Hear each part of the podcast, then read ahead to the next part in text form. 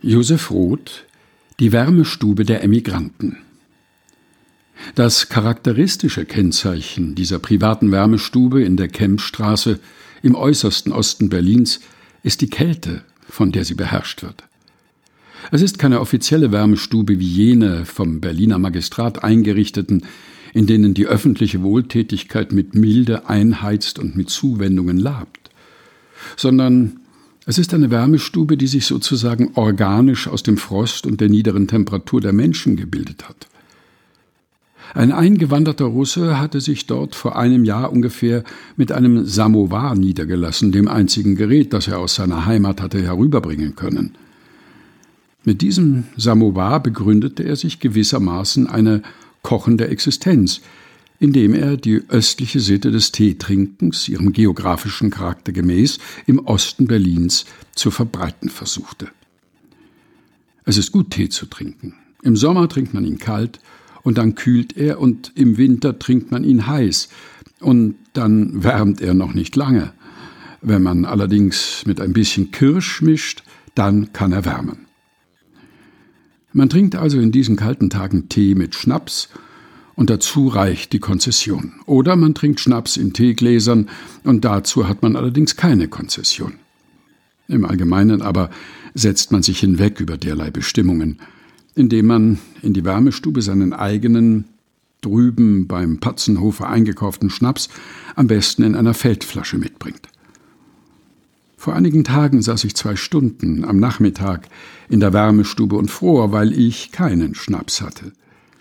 Die Kälte kam aus den mangelhaften Brettern des Fußbodens und aus den Poren der nassen und schwitzenden Wände. Den anderen Besuchern war es warm. Sie hatten gemeinsame Interessen, und ich kam mir vor wie ein Ausgestoßener. Ich trug immerhin einen weißen Kragen und einen Wintermantel. Die Leute hatten weder Wintermäntel noch Kragen. Ich weiß nicht, wovon die Leute alle leben, aber es geht ihnen gar nicht so schlecht wie zum Beispiel jenen, die jeden Nachmittag die Schönhauser Allee hinaufwandern, der Fröbelstraße entgegen, wo das Obdachlosenasyl sich befindet. Die Leute hier scheinen halbwegs satt zu sein und sich mit Handel zu beschäftigen. Am Tisch links von mir saßen drei Artisten aus Petersburg. Der große, starke mit den rollenden Augen war vielleicht einer von jenen Männern, die gewohnt sind, 500 Kilogramm mit einem Finger wegzuknipsen, wie unser einer ein Streichholz. Der zweite hatte so ulkige, schlenkernde Bewegungen, als wären seine Gelenke mit Bindfäden zusammengeheftet. Er war vielleicht ein Clown.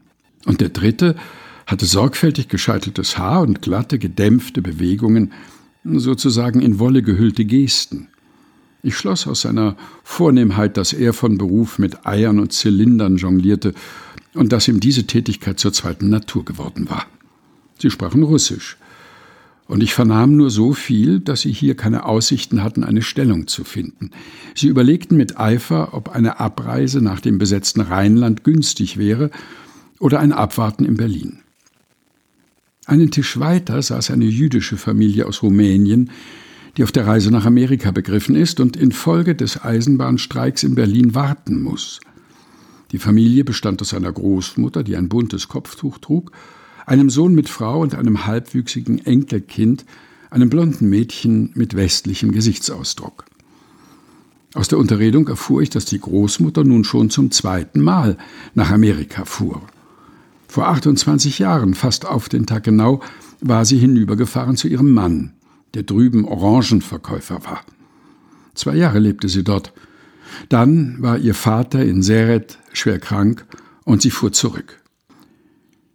Ich sehe die alte Frau, die aus Seret stammt und von Amerika erzählt, als wäre es Tschernowitz. Sie hat ein zerknittertes Pergamentgesicht, ein gelbes mit großen, seltsam scharfen grauen Augen. In diesen Augen trägt sie die Bläue des Meeres, das sie einmal befahren hat, und seine ganze Unbegrenztheit. Ihr Kopftuch ist mit gelben Wiesenblumen bemalt und gibt diesem alten Gesicht eine fremde Frische, die gar nicht dazugehört. Sie spricht mit einer rauen, halblauten Stimme, und ihre Kinnladen bewegen sich unaufhörlich, als würden sie aufgeweichtes Brot kauen. Der interessanteste der Gäste aber war Prokop, der Einsame. Ich nenne ihn so, weil er ohne Begleitung am Tisch saß mit seinen gut erhaltenen, gut gewichsten Schneestiefeln. Prokop hat einen Bruder in Amerika, der mit Schuhwichs handelt und nebenbei eine Schnapsbudike besitzt. Prokop rückte zu mir heran, als er sah, dass ich den Roll in die Hand nahm und fragte mich, was ich von der Politik hielte. Prokop ist ein ostgalizischer Ukrainer. Er reist seit vier Tagen über Krakau, Wien, Berlin und wird wohl noch zwei Monate bis nach Amerika brauchen. In Berlin kommt ihm der Eisenbahnstreik sehr gelegen, denn er muss seine Passvisa erledigen. Er fragt mich, ob ich glaube, dass der Streik, just wenn die Visa fertig sind, auch zu Ende sein wird. Ich frage ihn, was er vom Beruf sei. Prokop war Kirchensänger. Er ging bei Begräbnissen mit und sang bei Kindstaufen seine eintönigen Litaneien. In Amerika will ich gar nicht singen, sagt Prokop. Ich will auch Schuhwichs verkaufen. Hast du Geld? Frage ich. Prokop rückt von mir weg, wirft mir einen gründlichen, verdächtigenden Blick zu und sagt, nein, kein Pfennig, und spricht nicht mehr mit mir. Oh, er ist schlau, mein Kirchensänger. Er hat gehört, dass in der Fremde Diebe sind und Schwindler, und er spricht nicht mehr mit mir. Josef Roth Die Wärmestube der Emigranten aus Neue Berliner Zeitung vom 6. Februar 1922 gelesen von Helga Heinold